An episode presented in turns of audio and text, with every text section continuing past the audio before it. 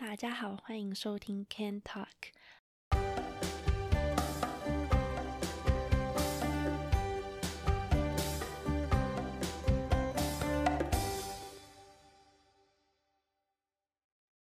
嗯，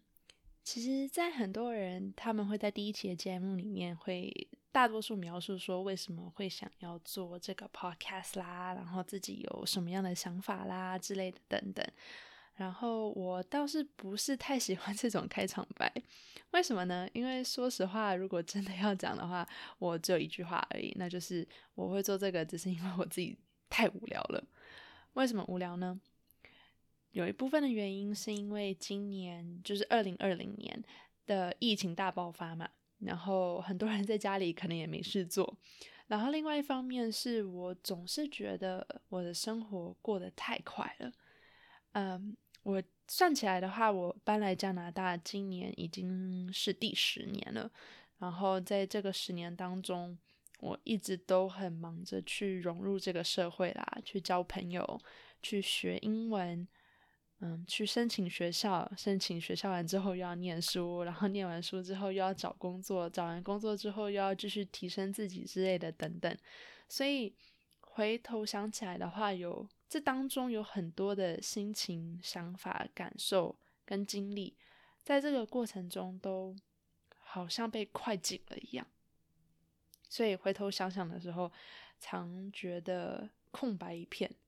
觉得我好像在这十年当中没有什么经历是特别值得提出来讲的，但是实际上其实又不是那样。我在这加拿大的这十年里面啊，常常会感觉到很无力、沮丧、难过、害怕，然后也很常感觉到兴奋、开心、好奇、惊讶之类的，但是这些。躲在日常生活中的感动或者是感受，因为没有被记录下来，所以久而久之，我就 慢慢的忘掉他们了。但是现在因为疫情的关系，我突然多了很多时间回想起过去，